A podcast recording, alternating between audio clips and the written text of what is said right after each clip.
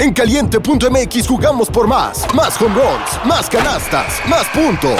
Vive cientos de deportes durante todo el año y los mejores eventos en vivo. Descarga la app, regístrate y obtén mil pesos de regalo. Caliente.mx, jugamos por más. Más diversión. Promoción para nuevos usuarios de GOV de GGSP 40497, solo mayores de edad. Términos y condiciones en caliente.mx. Hola, ¿qué tal amigos? ¿Cómo se encuentran? Espero que muy, muy bien. Hoy estamos en un nuevo capítulo en el podcast de Pepe y Chema. Recuerden todos que yo soy Pepe y también Chema y quiero agradecerles muchísimo por todo el apoyo. Hoy es el, segundo capítulo que, estamos grabando en este set nuevo, este, que ya luego les mostraremos bien, bien, bien cómo está toda la cosa. Y pues hoy nos encontramos con una persona eh, que la verdad me emociona mucho platicar con él porque trae un tema que muchos han querido, a que muchos nos interesa y es el tema de la psiquiatría. Nos encontramos con mi querido amigo Rafa López, él es psiquiatra. Bienvenido, amigo. Pepe, muchísimas gracias, es un placer de verdad estar por acá contigo. Oye, amigo, y básicamente, ¿qué es la psiquiatría? Como para brindar un poco de contexto a la gente, ¿qué tipo de, casos este, trata y cómo funciona? Sí, es una pregunta que me hacen muy a menudo. Los psicólogos estudiaron una licenciatura en psicología, directamente entraron a ese tema y, egresaron de ese tema, mientras que los psiquiatras somos médicos. Somos una rama de la medicina que es una especialidad médica. Entonces, primero hacemos medicina general y luego nos especializamos en psiquiatría. Yo siempre les digo que se imaginen como una computadora. Así, si nuestra mente fuera una, una computadora, entonces nosotros nos encargamos de mantener esa máquina funcionando adecuadamente, pero habría tres personas diferentes que podrían atenderla. Si la computadora está nuevecita, perfecta, funciona increíble, pero no la sabes usar bien y te da dolor de cabeza que no sabes usar Excel o no sabes usar PowerPoint y tienes que aprender a usarla correctamente, vas con una persona dedicada a la psicología. Si la computadora se te cayó y ahí donde metías el cargador ya no entra y se lastimó el hardware, vas con una persona dedicada a la neurología. Pero si la, computadora está perfecta, tú la sabes usar, pero de repente todo el tiempo te salen ventanas de error, error, error, se mete en un loop, no carga, dice que está actualizando. Entonces vas con un psiquiatra. Los psiquiatras somos médicos dedicados a trabajar con el software de nuestra mente, cuando el software se enferma.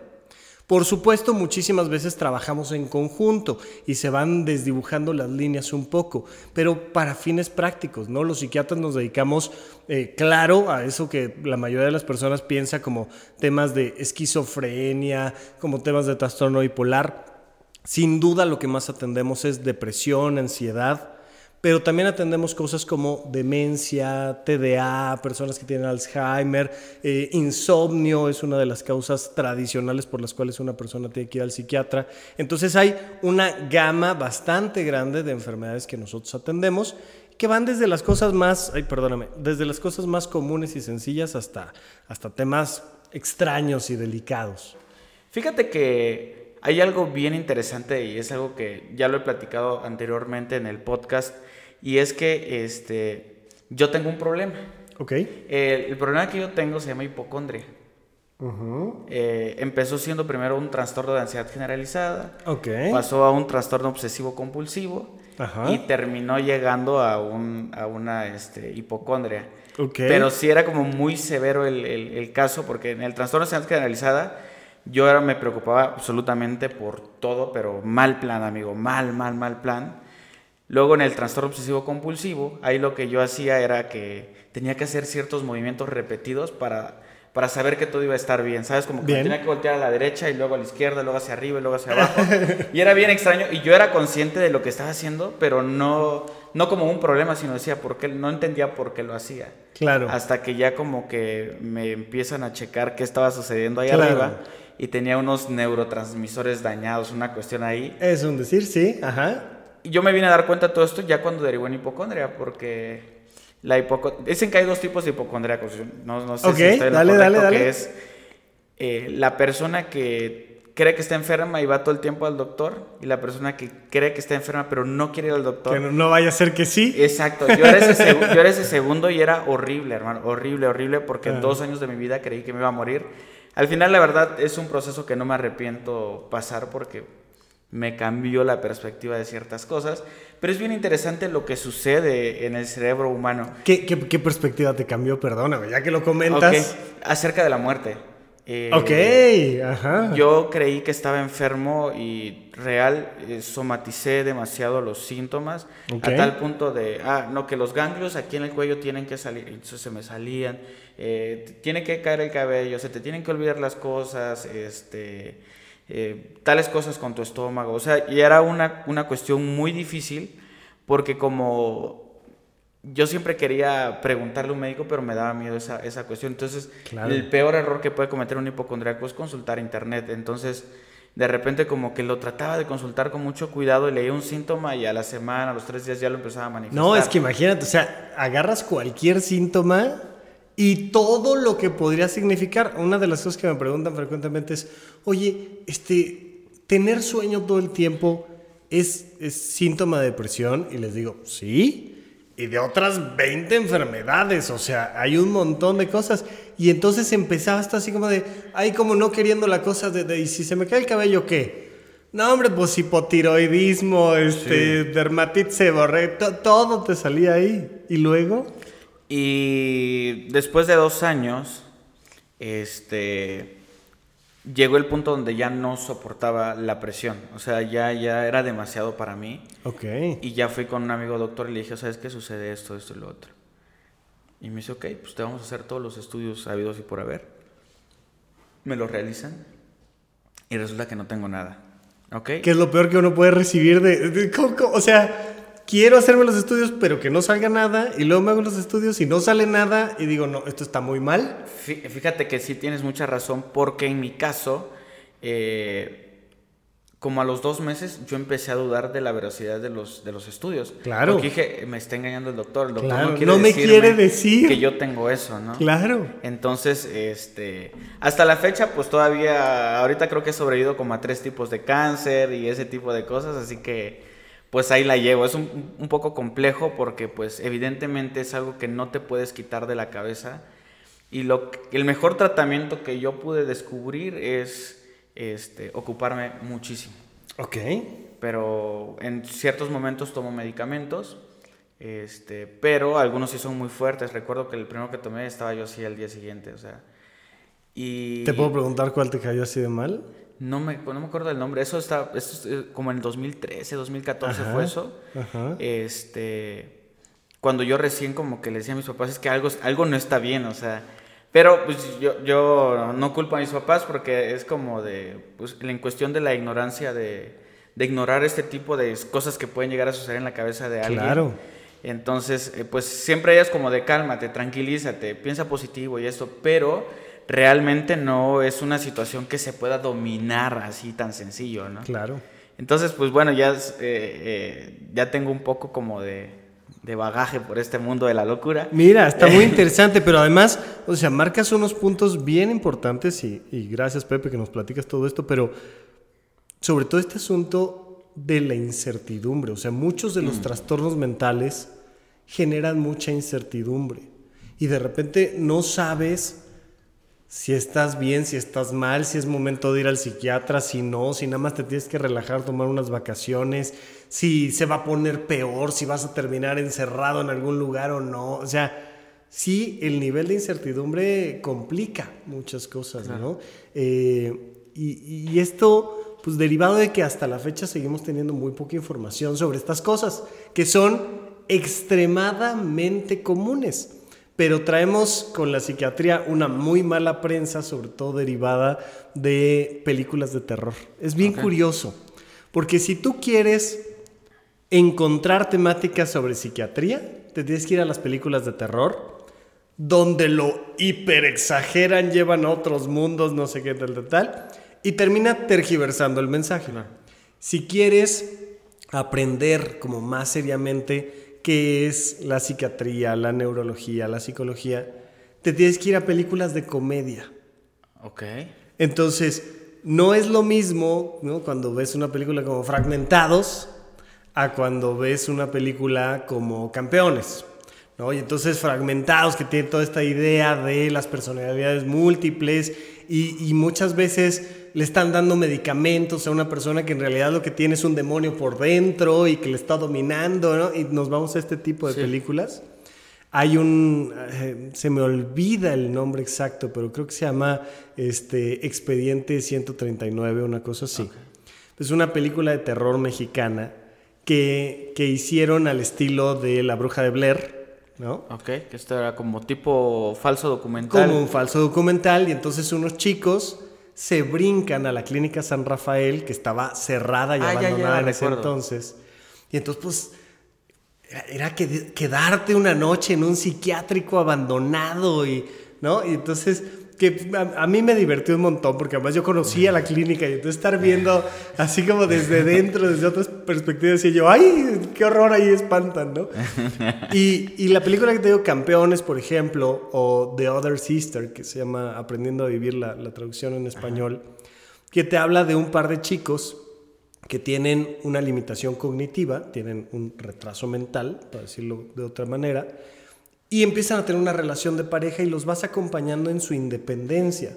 Y pues por supuesto que juegan con toda esta comedia del pez fuera del agua porque pues nomás mm, no terminan de entender cómo funciona el mundo, pero ahí van, pero con ganas, pero es una película enternecedora, lindísima, que tiene mucho que ver con la inclusión. La película de campeones también son chicos que genuinamente tienen alguna condición médica, cognitiva, que son un equipo de jugadores de básquetbol, que es lindísimo, es una gran película. Entonces te digo, es muy curioso cómo la comedia nos acerca mucho más Claro. a esta perspectiva amable de la psiquiatría, la psicología, la neurología.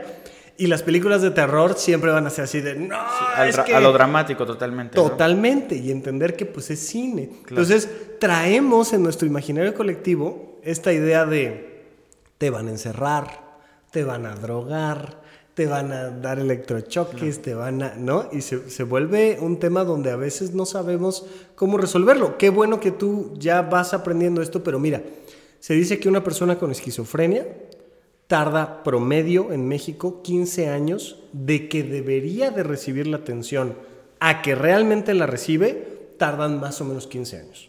Entonces yo te diría, ¿cuánto tiempo pasaste tú, Pepe, de que empezaste con los síntomas a que recibiste un tratamiento tanto cuando más correcto? Años. ¿Cuatro, cinco, seis No, años? Yo creo que más. En mi caso, yo recuerdo que empecé a tener cosas así como muy extrañas fuera de normal. Yo vivía en un- una colonia muy pobre y ahí la escuela no tenía ni puerta y eso, entonces tú eras muy libre. Cuando mis papás nos llevan a la ciudad para una mejor educación, entonces por primera vez yo me siento encerrado por paredes y empiezo a tener esos comportamientos. No, va a temblar, va a temblar, va a suceder esto. a su-". Yo recuerdo que tenía como cuatro o cinco años y me daba un pánico que ¡Guau! cerraran la, Sí. que cerraran la puerta. Y desde ahí en adelante, hermano, hasta la fecha, este... Y apenas, ¿no? O sea, apenas como que vamos encontrándole la cuadratura al círculo, pero eso, tenemos una muy mala cultura de la salud mental y entonces la gente tarda un montón en recibir atención. Por ejemplo, una de las cosas que hoy en día tenemos mucho más y que durante mucho tiempo no recibió atención es todo el daño mental, psíquico que tienen, sobre todo las mujeres, pero las personas que son víctimas de violencia, violencia de género. Y entonces como que a lo largo de nuestra historia, hombre, que si el bullying, que si la violencia intrafamiliar, de esas cosas nadie recibía atención, nadie, ¿no? Y ahora poco a poquito vamos metiendo más y más y más la idea de que la salud mental es una parte fundamental. Cada vez entendemos más que si la alimentación, que si el ejercicio, pero apenas estamos empezando a hablar de temas de salud mental. Ok. Oye, eh, oye amigo, y para ir avanzando poco a poco, porque, bueno, aquí procuramos siempre como contar como muchas anécdotas y a la par ir como compensando con información valiosa que nos puedes dar. Pero, ¿hay algún caso, algún trastorno que en lo particular te llamó la atención por lo extraño que es? Te voy a platicar. Yo estuve cuatro años haciendo la residencia en el Instituto Nacional de Psiquiatría. Y pues hubo N cantidad de casos que me llamaron la atención que fueron extraños, que fueron divertidos, que fueron curiosos, que fueron impactantes en muchos sentidos, pero sin duda lo primero que me llamó mucho la atención era que las personas que tenían un síndrome psicótico te dijeran la verdad que estaban teniendo un síndrome psicótico. ¿Qué es esto? Una persona que se sale del marco de realidad, se le llama marco porque es un contexto donde tú y yo entendemos que allá afuera hay una calle y que pues puede pasar una patrulla que anda haciendo un rondín y, y más o menos compartimos y le preguntamos a la mayoría, pues qué onda con la política o la estructura de un edificio. Cuando tú te sales de la realidad, como una persona que tiene un viaje psicodélico, por ejemplo, pues un ratito se sale de la realidad, se sale de este marco de realidad que estamos compartiendo todos. Si solo él está en el viaje y nos dice que está viendo luces y que está escuchando cosas, decimos, pues yo ni veo ni oigo. Claro. Y hay finalmente un contexto popular que te dice qué es la realidad. Eh, me acuerdo, Gibran Jalil Gibran tiene esta frase que dice, que dice, ellos me acusaron de que yo estaba loco. Yo les dije que ellos estaban locos. Y ni hablar, me ganaron por mayoría de votos. Okay. No, entonces te, te, va dando ese, ese juego de realidad donde hay un contexto. Bueno, cuando te sales de la realidad, estás en un episodio psicótico, y entonces, pues imagínate que tú estás viendo ahí parado al lado de ti a un señor que te está diciendo que me ahorques.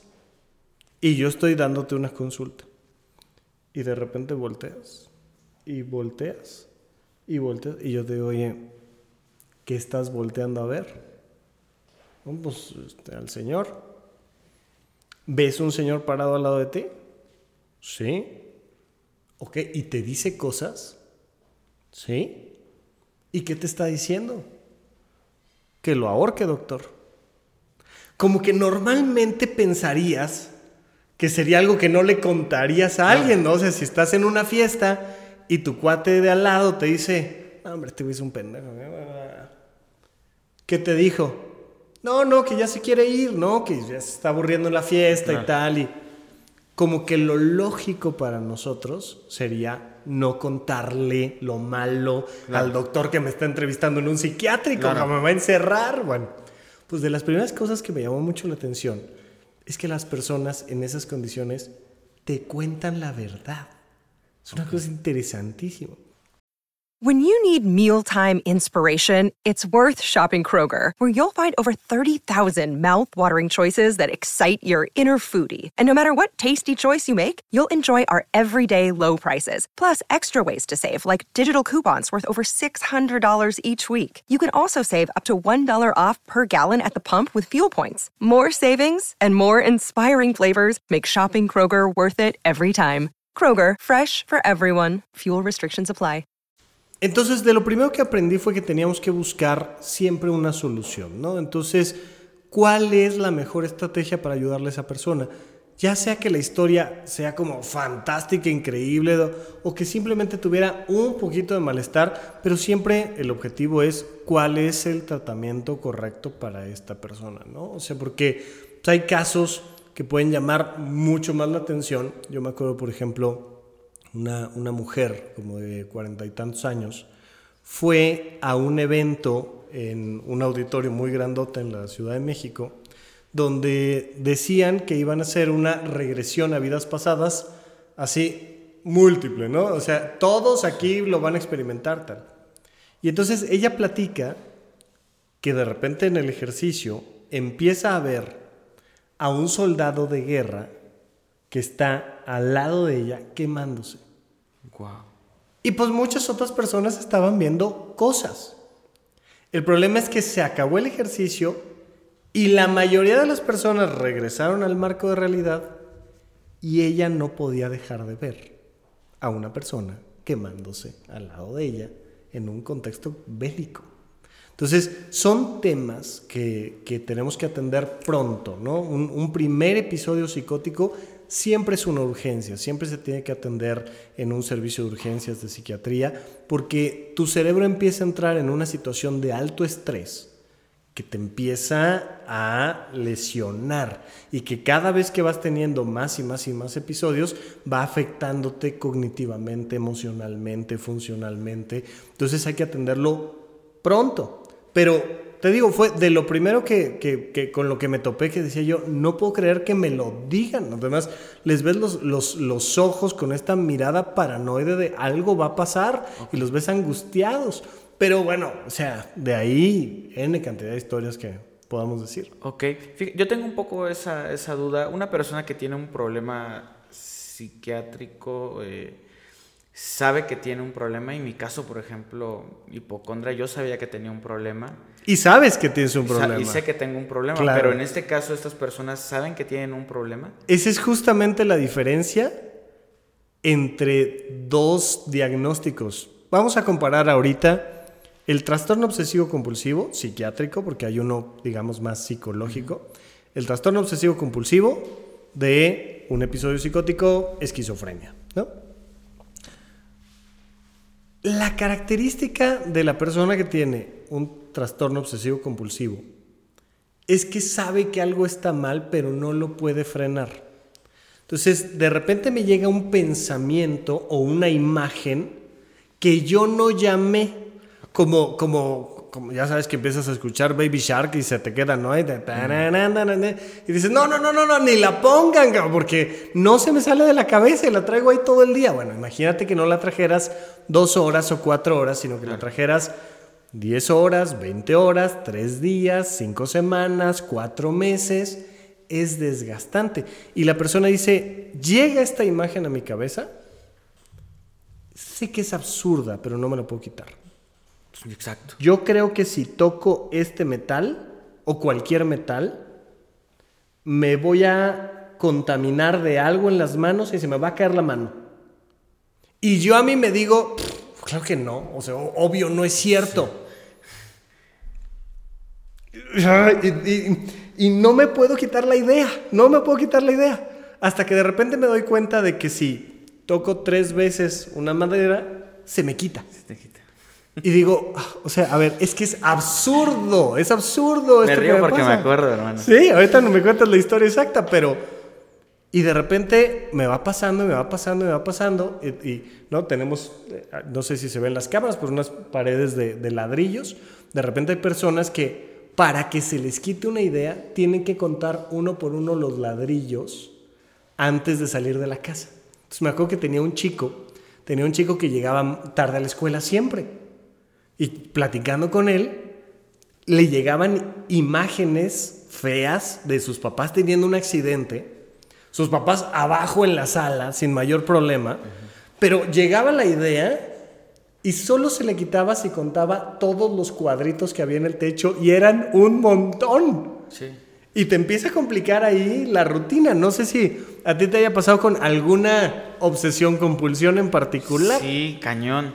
Digo, ahora que lo dices, pues, todo tiene mucho sentido. Claro, ajá. Pero es como, yo lo, yo lo veía como una barrera de protecciones. Si hago esto, ya no sucede Ya nada. no pasa, claro. Eh, en mi Es caso, como el cancelado, cancelado, cancelado. O sea, ajá. Fíjate que en mi caso, yo tenía que dormir enchamarrado aunque hubiese calor. ¿Por qué? Porque si no dormía enchamarrado, este, la cobija o todo, pensaba que alguien se iba a morir. Exacto. Y entonces tenía que dormir tapado, no importaba el calor, no importaba nada. Y tú sabías que no había una lógica Exacto. entre una cosa y la otra. Esa Pero no la- podía alejarme. Pero no podías dejarlo, ¿no? Porque dejas la chamarra y dices, no. Y empiezas a pensar, no manches, es que alguien se va a morir, es que alguien se va a morir. Y entonces te enchamarras. Bueno, las personas que tienen un trastorno psicótico son personas que no saben que están enfermas. Y ese es el problema más grande que podemos tener. Mira, una persona que no sabe que no sabe es muy peligrosa. Una persona que no sabe que está enferma es una persona que pone muy en riesgo su salud. Porque imagínate tú que de repente ahorita alguien entrara y te quiere llevar a la fuerza a un hospital psiquiátrico. Y te empiezan a decir todos los que estamos aquí, a ver, que no es cierto que yo sea psiquiatra, ¿no? Pensemos que yo soy el ejemplo. Oye, pues es que Rafa, que está alucinando, güey, dice que es psiquiatra. Y que se- metió a una grabación y nos avisaron y fuimos por él y, y- y de repente que la gente me diga, güey, tú ni estudiaste medicina, ni eres psiquiatra, ni te invitaron a esta grabación, ni... Y entonces la sensación que da Claro. es horrible, horrible. Porque tú no logras entender que tu familia te quiere ayudar. No quiero dar detalles muy específicos, pero recién tuvimos un caso muy mediático donde veíamos a alguien diciendo que él estaba bien y todos decíamos, este güey no está bien, este güey no está bien. No, o sea, ¿qué, qué, qué le está pasando? Bueno, se dan este tipo de situaciones. Una de las, de las cosas muy interesantes, por ejemplo, eh, en Los Ángeles lo van a ver un montón, en California, pero lo vemos en todo el mundo. Muchas veces creemos que las personas que andan vagabundeando por las calles, que son homeless, que, que no tienen un hogar, creemos que les fue mal en la vida, que son muy pobres, que consumen sustancias, este, y a lo mejor muchas veces sí. Sí. Pero la mayoría de las veces son personas que tienen algún cuadro psicótico, esquizofrenia, cosas por el estilo, y que de repente parte de los síntomas es que caminas, y caminas, y caminas, Wow. y caminas, y caminas, y caminas, y caminas, y caminas. Entonces imagínate que un día de repente, 3 de la mañana, traes pantuflas, pijama, chamarrita, y sales a caminar Y no puedes detener el impulso. y no puedes detener el impulso, esto se llama dromomanía, ¿no? Y empiezas a caminar, caminar, caminar y terminas vagabundeando en Puebla o en Monterrey o de- y, y llegaste caminando.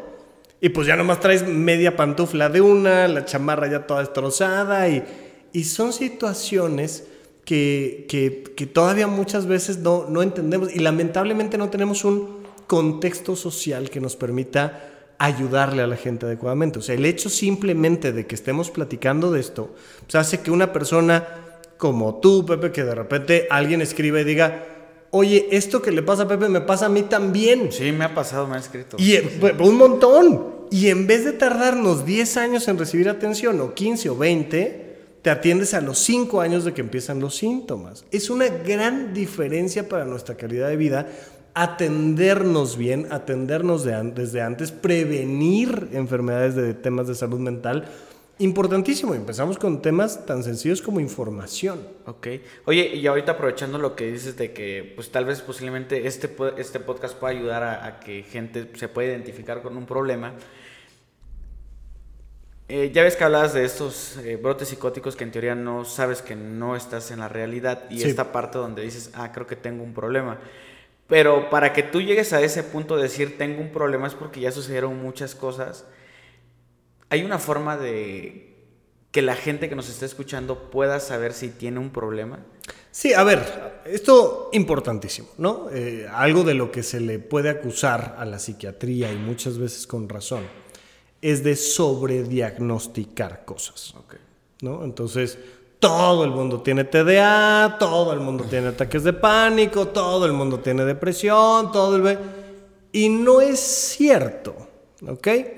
Entonces, entender y esto es súper importante, tener la confianza de que no por ir a una consulta psiquiátrica te van a diagnosticar algo sí o sí, o te van a dar un tratamiento farmacológico sí o sí, no. Pero entender que la clave está en lo funcional. Si eres una persona que puede cuidar más o menos bien su salud, trabajar, ganar dinero suficiente para más o menos vivir, tiene una relación de pareja o tiene un grupo de amigos y es un miembro que aporta a su sociedad, pues lo más probable es que no tenga un problema. Cuando se presenta un problema psiquiátrico, empiezan a disfuncionar estas áreas de la vida. Entonces empiezas a tener problemas en el aeropuerto, o empiezas a tener problemas en la boda, o empiezas a tener problemas en la chamba, o empiezas a tener problemas en... Y por supuesto la persona va a decir, yo estoy bien. O sea, el problema son todos los demás. Pero yo estoy bien.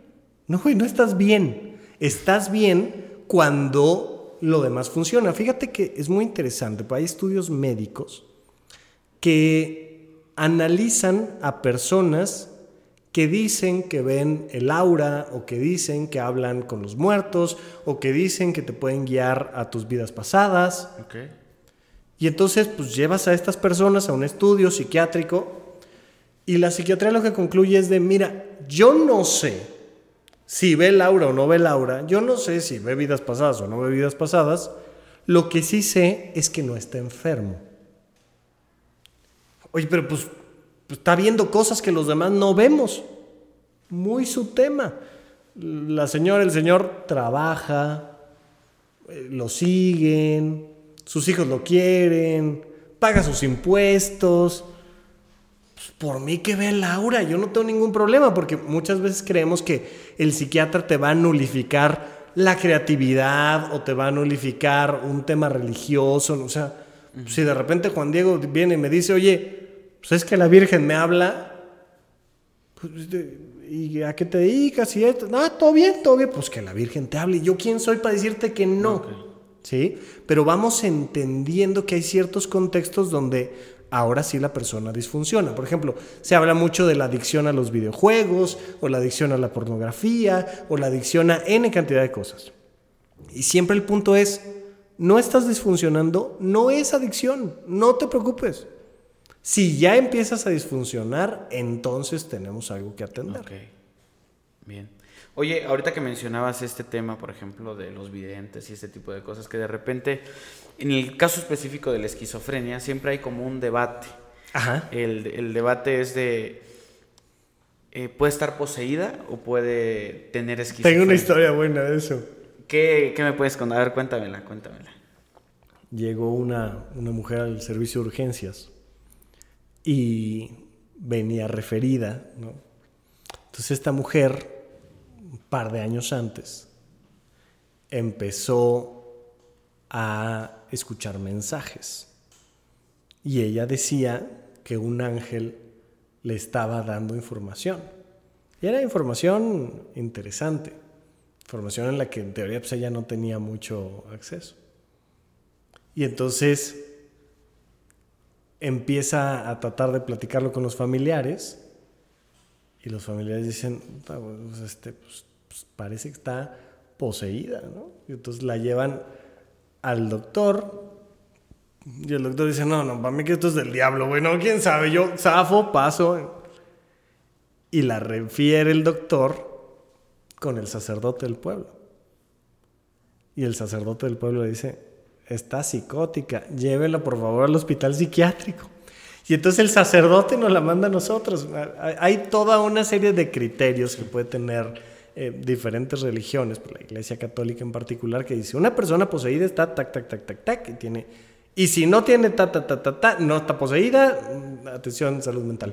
Y nosotros la recibimos en, en el hospital y pues tenía un cuadro psicótico, o sea, no estaba recibiendo información de nada. Pero, pero por supuesto que muchas veces, pues nuestra propia curiosidad humana como que nos desdibuja esos límites y nos gusta creernos muchas historias. Y está bien, es parte de lo que nos hace seres humanos, pero entender que el punto crucial es la disfunción.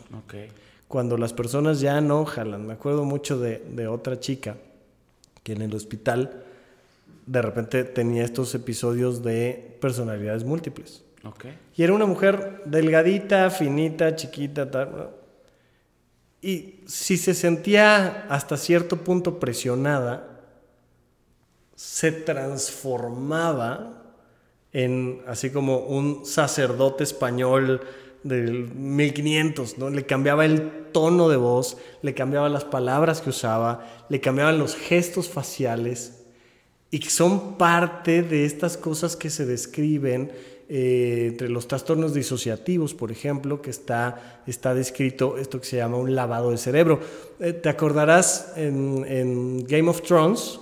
Hay un personaje al que tienen atado en una cruz y lo van como, como torturando, torturando, torturando, torturando, hasta que, ¡pac! o sea, de repente rompes la estructura mental y le empiezas a decir tales cosas y a adoctrinar de cierta manera que generas esto que técnicamente se llama un lavado de cerebro. Está ahí en los trastornos disociativos Ah, wow. registrados. Pero no, son de las cosas ahí curiosas que uno va de repente buscando. Siempre lo que queremos a final de cuentas es que las personas prevengan, que cuiden su salud mental, que si tienen algún síntoma lo atiendan pronto para evitar llegar a temas más complicados. O sea, es falsa esta idea de que los psiquiatras lo que queremos es andar medicando gente. No, por nosotros que no vengan, pero que se cuiden. Claro. Porque el cerebro tiene una característica muy curiosa. No está diseñado para ser feliz. ¿Por qué? El cerebro está diseñado para sobrevivir. Ok. Y uno de los elementos fundamentales de la supervivencia es el miedo, alias la ansiedad. ¿sí? Y entonces nuestro cerebro mamífero, somos simios muy inteligentes, eh, medio lampiños, que estamos todo el tiempo con un, un sistema automático de defensa que es cuidado, cuidado, cuidado, cuidado, cuidado. Entonces, ¿qué pasa? Que estamos tan relacionados con la ansiedad que si no aprendemos a trabajar adecuadamente con esta ansiedad natural que tenemos, nos empieza a poner nuestro propio cerebro en complicaciones. Entonces, por eso, desde épocas inmemorables, pues hay religiones, filosofías, ciencias que te dicen cómo vivir en paz, cómo ser feliz, cómo... Y esas cosas nos ayudan mucho a convivir con un mundo complejo y una mente ansiosa, porque los seres humanos somos ansiosos.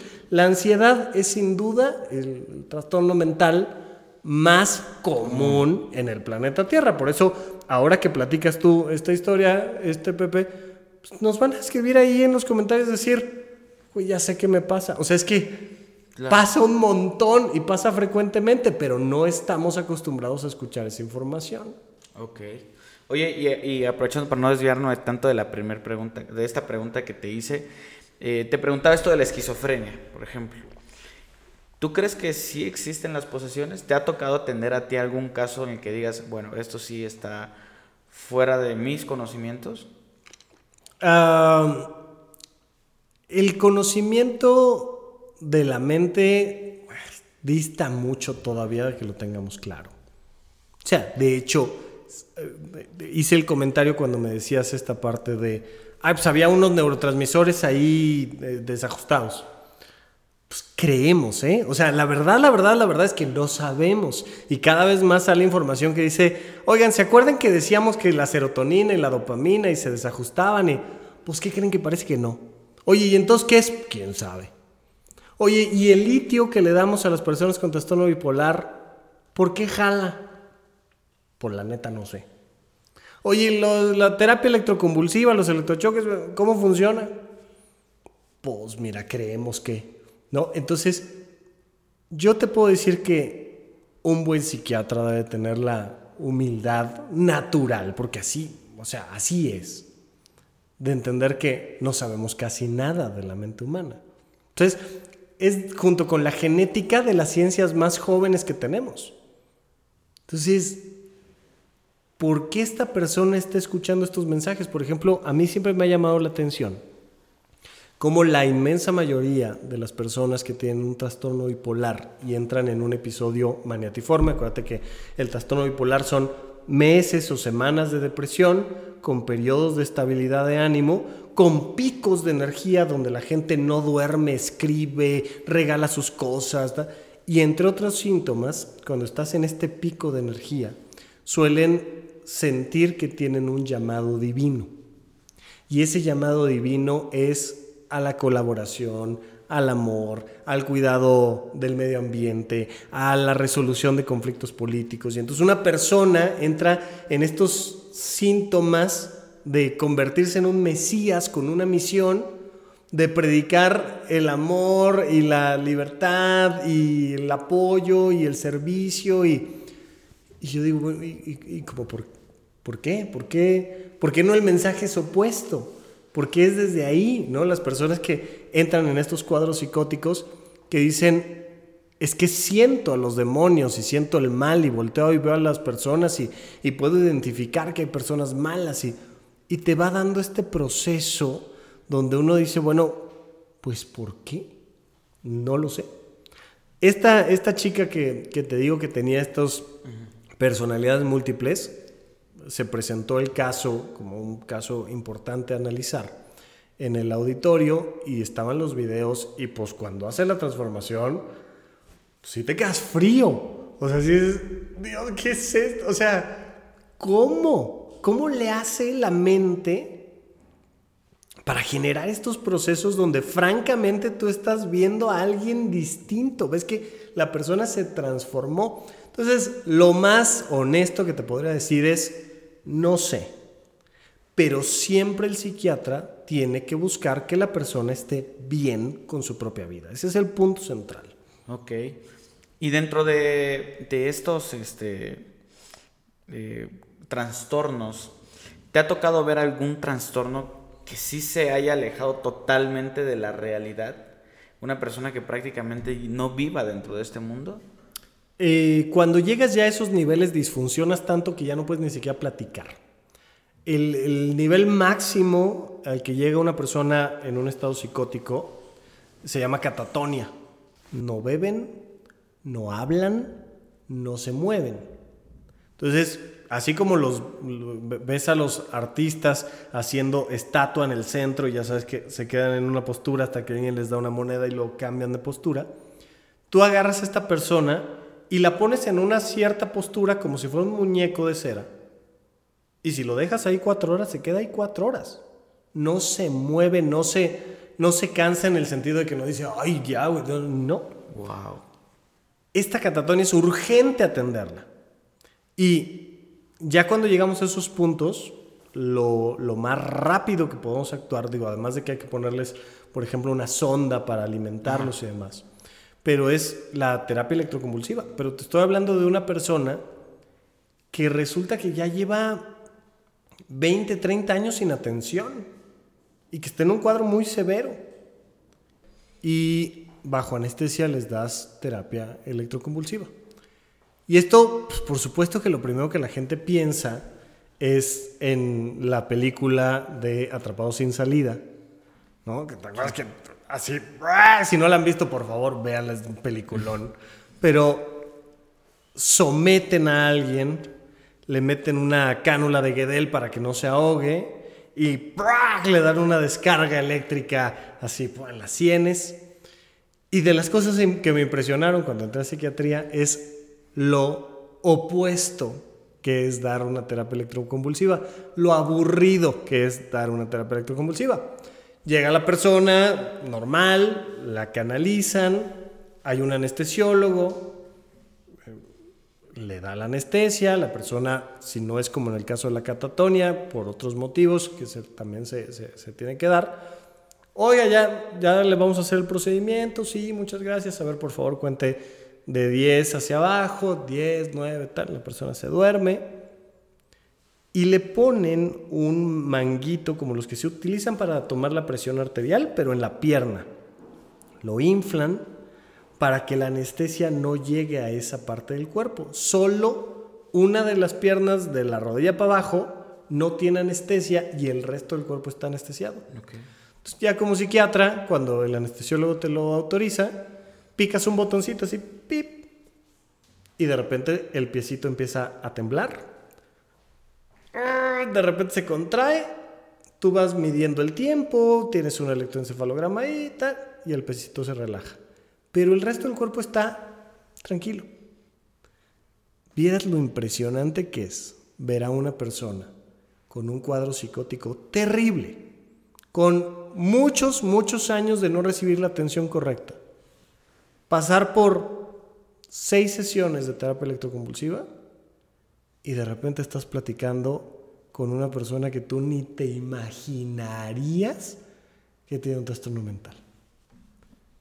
¿Cómo estás? Bien. ¿Qué haces aquí? Pues la verdad es que no me acuerdo mucho, pero pues, me trajeron que dicen que yo estaba haciendo de... ¿Ya qué te dedicas? No, pues yo soy de tal pueblo y hago no sé qué, vivo en la ciudad en tal parte, tal.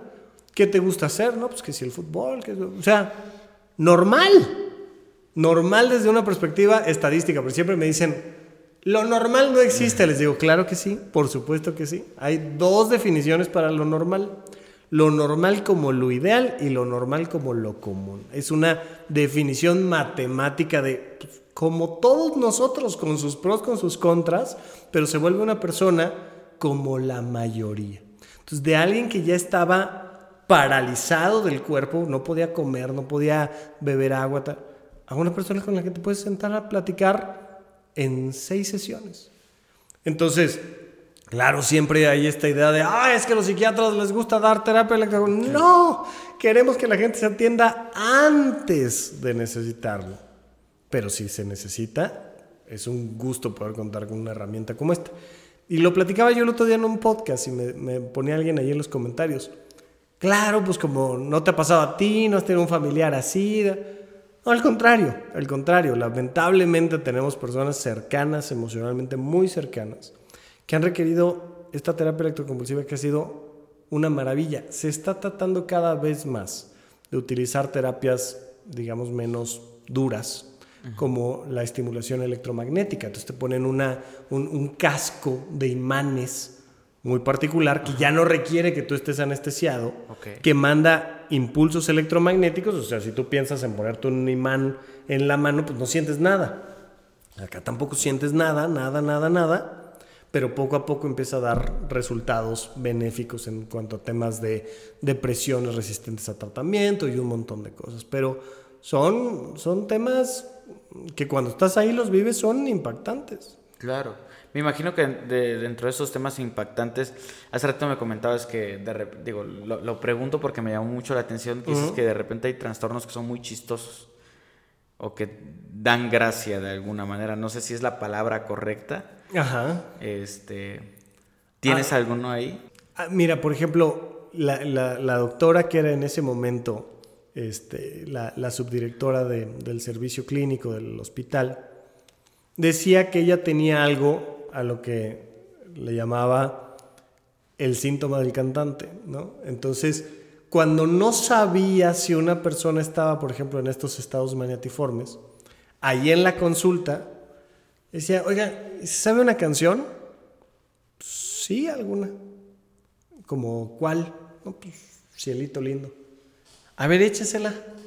Y entonces de repente la persona empieza a cantar en la consulta y a todo pulmón y agarrar así el micrófono. Y, y, es como de, sí, sí está maníaco, ¿no? O sea, sí, sí, sí tiene este trastorno maniatiforme de que de repente hacen cosas las personas que que uno dice, esto evidentemente, pues como que no, no es muy normal. Pero ahorita, ahorita, ahorita no recuerdo alguna otra que te pueda yo como comentar, platicar.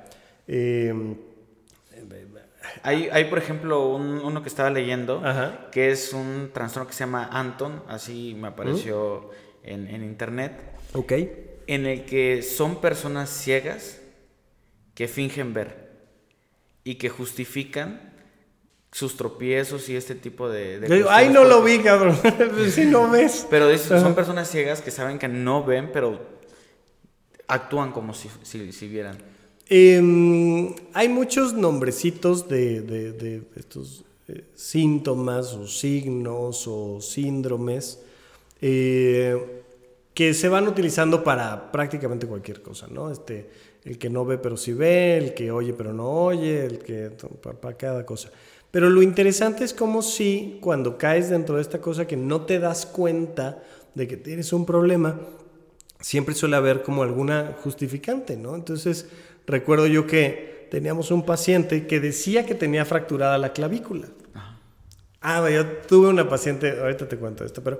Y no tenía fracturada la clavícula y le enseñas las placas y todo y dice, pues yo no sé, pues yo tengo fracturada la clavícula. Yo me acuerdo que tenía yo una paciente que llegaba siempre con cabestrillo. Y entonces ella decía que no podía mover el brazo. Y de repente durante la consulta te decía, es que este brazo que me ha dado problemas toda la vida porque no sé qué, porque no lo puedo mover. Yo no sé, de, te cae. O sea, no, pero siempre iba por la vida y siempre es de cuidado porque mi brazo, cuidado, no sé qué, y siempre con el cabestrillo. Y de repente pues agarra y te da un zape con el brazo que se supone que no te puede tocar, ¿no? Que, que esto, nada más como, como un comentario, por ejemplo, las, las estadísticas nos dicen que el 80% de los psiquiatras han sufrido algún tipo de agresión física. Wow. no rara vez te escupen, te muerden, te gritan, te pegan, te, ¿no? O sea, a mí me tocaron un par de golpecitos de repente de estar atendiendo a alguien. Me acuerdo una vez que abrí la puerta del consultorio y una persona enfrente se me abalanza y me tira. Era una, una, una persona, pues yo creo que de metro cincuenta, 20 kilos menos que yo. Pues nada más así, abro y ¡prac! Y ya tienes a la persona encima de ti. Entonces, esas cosas, pues ahora sí que ahí nos pasan todo el tiempo, ¿no? Sí, fíjate que eh, ahorita que mencionabas esto del brazo y este tipo de cosas, me acordé de otro trastorno que vi por ahí, que, que se llama trastorno de la integridad corporal. Ok. ¿En qué consiste? Dicen que es un trastorno que, eh, que casi no se, no se identifica hasta que sucede algo. Ok. ¿En qué consiste? En que las personas tienen una necesidad incomprensible por amputarse un brazo o una pierna. Ok, nunca lo había escuchado. O sea, una necesidad. Una necesidad y que es muy, es muy difícil de, de diagnosticar supuestamente. No sé si tú te has enterado de algún... Hay gente que se corta cosas evidentemente, pero en este caso pues tenía un nombre por ahí. Pero tú sabes de algunos eh, trastornos similares, así como raros, que, que involucren a la gente. Bueno, este, mira, o sea, tenemos este síndrome de Capgras, ¿no? Que la persona siente que sus familiares fueron abducidos por un ovni, ¿no? Por ejemplo, y fueron sustituidos por un ser, un robot, un algo diferente. Entonces, sí, pues Pepe es mi primo toda la vida. Pues yo lo veo y digo, "Mm, mm, este güey es un robot. cabrón". O sea, no, y, sí, y- y te imagínate tener esta sensación clara, insisto, es muy angustiante, ¿no? Ay, Perdóname por reír. No, no, o Perdóname sea, por reírme, sé que... es- son cosas que, por favor, si pasa, vayan a consulta. Pero que pues han, han fomentado N cantidad de historias y de películas. Y Claro. Es muy común sentir que hay insectos abajo de la piel. Sí, claro, que- sí, sí, sí. ¿No? O sea, N cantidad de, historias. Fíjate que no rara vez me preguntan qué fue así como lo más escalofriante que te tocó ver. Y sin duda, lo más escalofriante que me tocó ver fue algo mucho más sencillo. Era un niño de 7 años que había incurrido en varios delitos graves y que él no podía sentir ningún tipo de culpa. Entonces, estás entrevistando a un menor de edad que te hiela la sangre. ¿No? Está, está esta, esta película fantástica que se llama We Need to Talk About Kevin, ¿no? Tenemos que hablar de Kevin. La presentamos alguna vez en Cine Debate ahí en, en el Instituto Nacional de Psiquiatría. Y pues había una, una pregunta fundamental, ¿no? O sea, ¿Kevin nació así o se hizo así? Sí, qué, qué complicado. Porque evidentemente todo lo que tiene que ver con nuestra infancia, pues marca una ruta. Pero dices, güey, o sea, pues este chavo no le pasó nada en especial. O sea, no es que haya tenido la peor vida del mundo. Y ve el nivel, vamos a llamarle, de peligrosidad que tiene. Y, y- son cosas que, de nuevo, pues no sabemos. Hay, hay un libro fantástico que habla mucho y muy bien sobre psiquiatría que se llama El chico al que criaron como perro. Y te habla de cómo, pues muchas veces pasamos por alto situaciones donde la crianza, el contexto familiar son el verdadero origen de las cosas.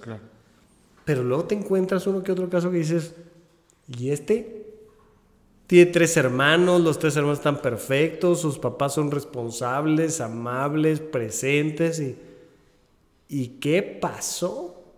Pero ese es sin duda el caso que más, o sea, más pensar que este, este niño que tiene siete ahorita... ¿Qué crímenes habría hecho él? Pues los que quieras, o sea, robo, eh, maltratar animales de manera importante, o sea, agresiones sexuales, o sea, siete años. ¿Y qué sucedió con él? Pues yo nada más lo vi una vez en consulta y no tengo idea, no sé, no lo sé. pero delicado. Sí, es bien interesante. Justo tenemos un capítulo que practicamos con una psicóloga forense, donde ella nos explicaba un poco acerca de los perfiles criminales, ¿no? Ella decía que podían identificar a un posible criminal en potencia a partir de los cuatro años, pero que prácticamente no se puede hacer nada porque muchas de esas situaciones no son por la formación que te dieron en casa, a veces son cosas que están mal dentro de la cabeza. Están mal dentro de uno.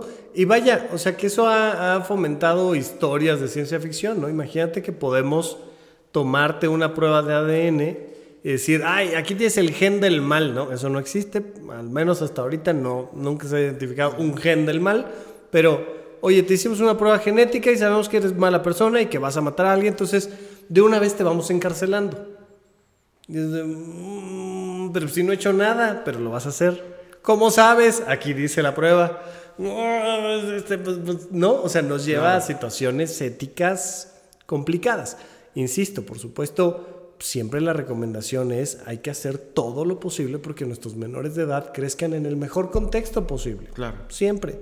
Siempre que haya algún síntoma, alguna molestia, pues hay que ir con un profesional de la salud mental, con alguien con quien tengas confianza, pero tratar de disminuir ese tiempo que pasamos entre sentir algo y atenderlo, porque a la fecha siguen siendo años y, más desde la pandemia traemos una, una cantidad enorme de trastornos mentales que nos están afectando a todos, ¿no? Y hay que tener mucho cuidado con eso.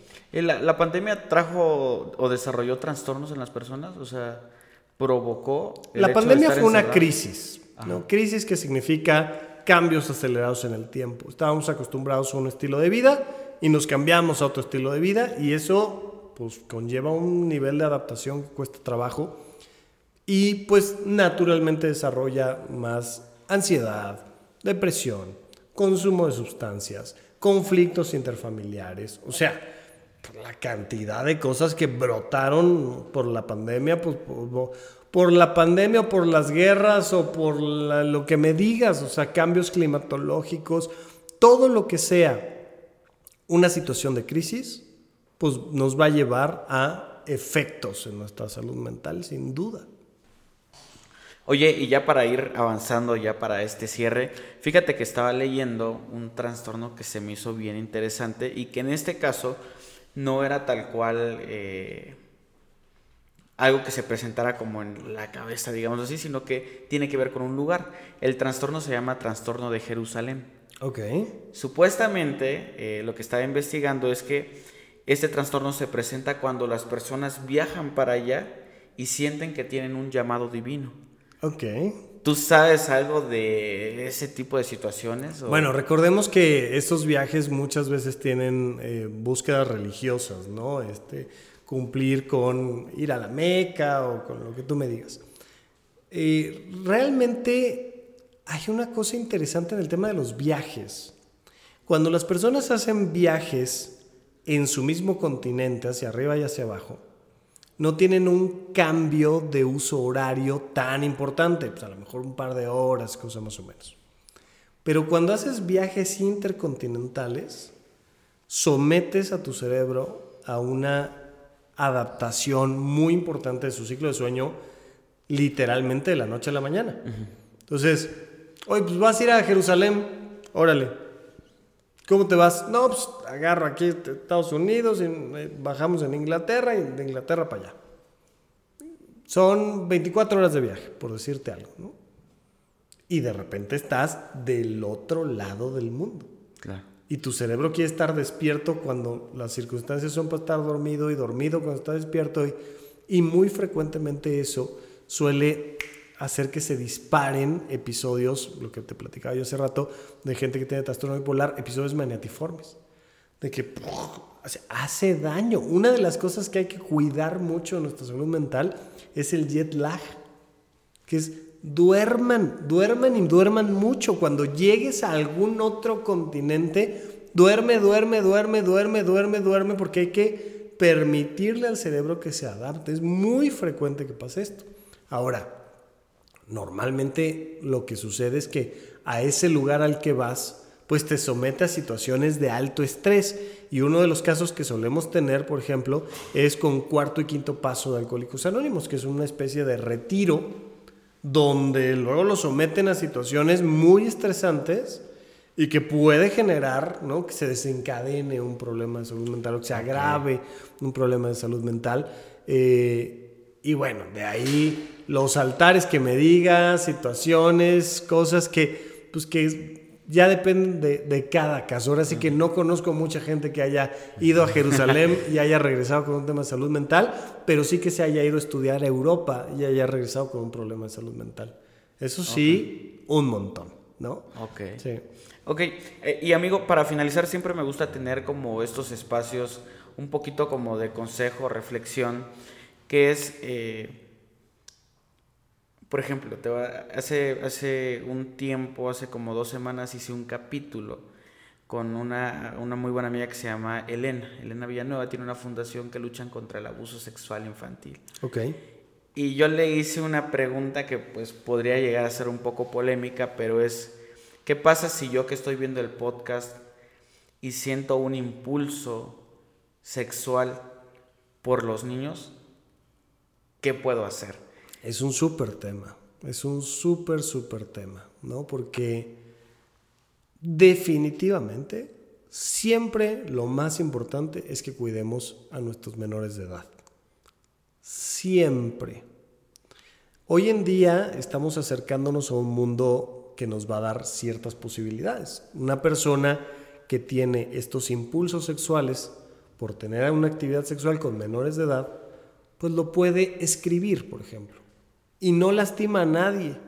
Y puede crear su propia novela, ¿no? Y ahí está la, la historia. Canalizar un poco Canalizarlo, porque sí tiene que buscar vivir su sexualidad. Las personas tienen derecho a vivir su sexualidad, pero nunca lastimando a alguien más. Y, y agredir a una persona que, tiene, este, que es menor de edad, pues es algo que no nos podemos permitir en ninguna circunstancia. Pero pues imagínate que puedas ya hoy en día, que, que ahora está pasando por ejemplo con OnlyFans, que entras y consumes contenido de personas que no existen, que lo desarrolló la inteligencia artificial y que pues se vuelve una cosa mucho más segura. Digo, algún día tomamos la decisión de pasar del coliseo donde aventábamos a personas, a los leones, para ver qué pasaba, al box, hombre. Ya, tienes ahí al Canelo en el estadio de Guadalajara, está bien, o sea, va evolucionando estas necesidades que tenemos de impulsos, de destrucción, de sexualidad, de muchas cosas. Pero sí, muchas ocasiones son personas que tienen síntomas de ansiedad por esos impulsos. No es lo mismo que solo sienta el impulso, como, como cualquier impulso sexual común y corriente, a que sienta un impulso desagradable al respecto. Si es desagradable, pues muchas veces lo podemos atender con algún medicamento que controle los impulsos, que le ayude a estar emocionalmente estable, pero sí es un tema que, hay que cuidar. Eh, algo que es terrible que seguimos haciendo en nuestra sociedad es esta premisa donde yo estoy bien, los demás están mal y que si ves cómo se suelen comportar las redes sociales, esa es la, premisa central siempre. Es que ustedes no entienden, es que ustedes no saben, es que tú no puedes, es que bla, bla, bla, y todo es contra. Y por supuesto que cuando hablamos de una persona, un adulto, un hombre adulto, 30, 40, 50 años, que tiene impulsos sexuales a los niños, pues es muy, entre comillas, fácil sacar el juicio de valor, agredir, este, amenazar de muerte, tal. Pero es una persona, o sea, siempre lo que tenemos que buscar es ayudar a las personas. No, todos esos están mal y que se mueren. No, no, espérate, espérate, espérate. Siempre vamos a buscar ayudar a los demás.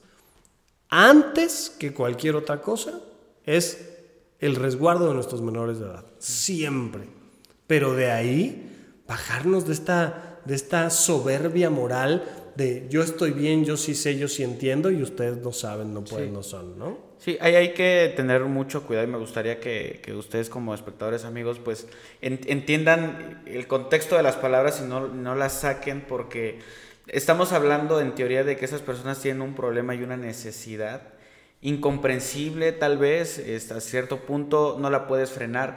Y esto lo digo como un poco como mi experiencia con la hipocondria. El saber que tienes un problema y no lo puedes controlar, no puedes decirle a tu cabeza, sabes que tú estás bien, aunque sabes que estás bien. Claro. Entonces es un tema muy complicado. Ahora otra de las cosas que, que también me gustaría agregar es el tema de la medicación.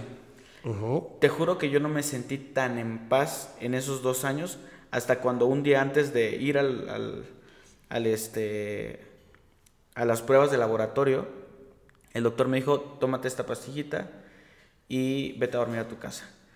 Ese día que yo me levanto por la tarde noche, dije, qué pendejo, no tenía, no tengo nada. La vida es fácil. Sí, o sea, pero, pero fue, la, honestamente, sé que fue la pastilla. Claro. ¿Por qué? Porque pude razonar de una forma distinta. Sí. Y para mí fue una gran bendición, te lo juro. Eh, trato ahorita como no ingerir tantas pastillas o este tipo de cosas, porque siento que cuando me ocupo lo puedo, lo puedo hacer bien. Y otra de las cosas que me ha servido, perdón que me alargue un poco, Dale. es canalizar. Eh, estos pensamientos y transformarlos en ciertas cosas. En mi caso yo estudié cinematografía. Créeme que esta parte de la ansiedad, eh, trastorno de ansiedad generalizada, me hacía pensar demasiado rápido las cosas. O sea, salía mi hermana a la tienda y es como de no, le pasó esto, esto, lo otro. De repente me doy cuenta que eso termina siendo una gran bendición al momento de yo trabajar mis proyectos y cómo muy rápido le puedo dar la vuelta a las cosas. Entonces, en lo particular a mí, yo, yo lo he visto como de agarra esto y canalízalo y llévalo hacia, hacia el otro lado. Evidentemente, pues es un poco complicado. Eh, pero quería hacerte ya una última, una última pregunta. Hablábamos acerca de estas personas que saben que tienen un problema. Pero ¿qué pasa con esas personas que no saben que tienen un problema? ¿Se les puede decir algo? Tal vez hay alguien que está viendo el podcast y, y tiene, y no sabe que tiene un problema. ¿Le puedes decir algo para que puedan lograr identificar algo o es muy complejo? No, a ver, siempre a cualquier persona le tienes que hablar con la verdad. Ajá. ¿no? Te entienda o te deje de entender, tú le tienes que decir, mira, llegaste aquí por esto, estás presentando estos síntomas y te voy a recomendar hacer tales cosas. Siempre. Te crea, no te crea, te entienda, no te entienda, lo que sea es muy importante que nosotros siempre hablemos con la verdad, tanto médicos como familiares. Ok. ¿no? Ahora, la persona no puede darse cuenta o le cuesta mucho trabajo darse cuenta. Pues habitualmente lo que va a hacer precisamente es suspender el tratamiento. Pues es lo, Claro. lo lógico, lo esperable. ¿no? Oye, si estoy bien, ¿por qué me voy a estar tomando medicamentos? No, muchas veces me dicen, es que a mí no me gusta tomar pastillas. Les digo, pues si no es hobby. O sea, no, no es porque, ay, ay, a mí cómo- vieras cómo me gusta. No, pero si lo necesitas, tómatelo. Claro. El objetivo de todo buen médico tiene que ser que una persona esté bien sin medicamentos, en la medida de las posibilidades. A veces es estar bien con medicamentos, ni hablar. Y hay muchas veces que están mal a pesar de estar tomando medicamentos. Tenemos de todo. Pero sí, la causa más frecuente de recaídas en personas que tienen un trastorno psicótico es que suspenden el tratamiento. Pues es normal. O sea, si Porque te para estás- ellos es real lo que están viendo, sí. No, y déjate de eso, o sea, sí, ok, a ver, me, salí, me escapé, me fui caminando hasta Puebla y me encontraron en Puebla, ya. Pero llevo seis meses que me siento bien, que estoy trabajando, que me siento emocionalmente estable, que sigo haciendo mis cosas. ¿Por qué me voy a tomar algo si estoy bien? La respuesta del doctor es, porque si lo suspendes te vas a poner mal. Pero pues claro, hay una cosa dentro de uno que uno dice, vemos, güey, ¿no? Entonces le empiezas a, a bajar a la dosis a, y ni hablar. Esas cosas pasan, es parte de, de las complejidades de atender este tipo de cosas. Hay que tratar de dar la mayor información posible, tanto a las personas como a sus familiares, para reducir en lo posible el riesgo de que suspendan. La inmensa mayoría de los problemas de salud mental no requieren medicamentos. Requieren aprender a vivir la vida adecuadamente, a tener una buena prevención, a cuidar la salud física para poder cuidar la salud mental. dormir bien, comer bien, hacer ejercicio, tener actividades recreativas, trabajar, ayudar a otros, tener redes sociales de vínculos con otras personas, tener esto que se llama un tercer espacio, un lugar donde no es ni tu casa ni tu trabajo, pero donde conoces gente y convives. Es importantísimo para cuidar nuestra salud mental.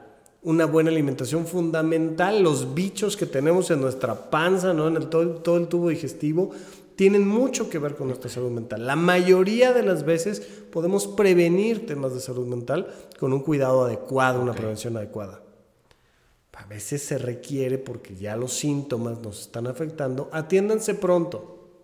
Y si ya es una situación grave, bueno, pues ni hablar, hay que tomar otro tipo de decisiones, pero, pero siempre, siempre, siempre tratar de poner antes que otra cosa la prevención. Okay.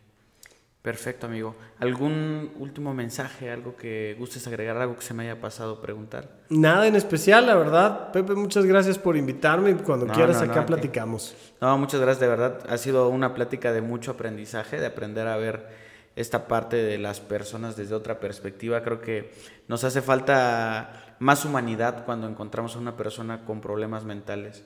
Siento que, que somos muy eh, egoístas hasta cierto punto con, con, esas personas porque pues las tratamos mal de repente o no sé. Pues es la, la, falta de información, ¿no? Y por eso espacios como este que tienes de Pepe y Chema, eh, mi podcast de supracortical, que lo pueden encontrar en cualquier lado, pues de lo que se trata es de tener estas conversaciones para que si te pasa algo a ti, no te sientas mal, ve y atiende, te vas a estar bien. Y si le pasa algo a algún familiar, decirle, oye, pues yo creo que podemos resolver esto y acompañar a las personas en el proceso y, y ya está, aquí estamos. Amigo, redes sociales, este, aprovechando, tiene un gran podcast, pueden ir a escucharlo.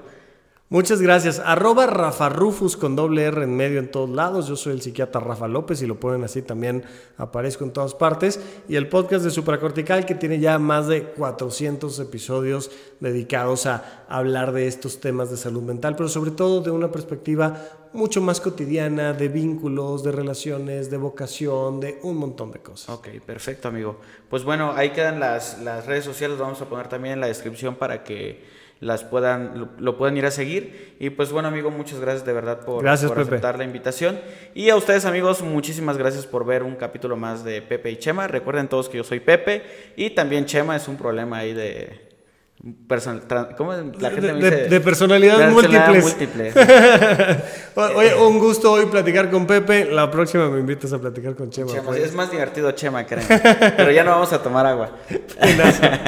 bueno, eh, pues eh, muchas gracias, gente, amigos. Este, síganos escuchando en Spotify. Muchas gracias por, por el apoyo que nos han dado en esa plataforma, en YouTube, en TikTok, en todos lados. Les agradecemos mucho. Y nos vemos en un siguiente capítulo. Hasta luego.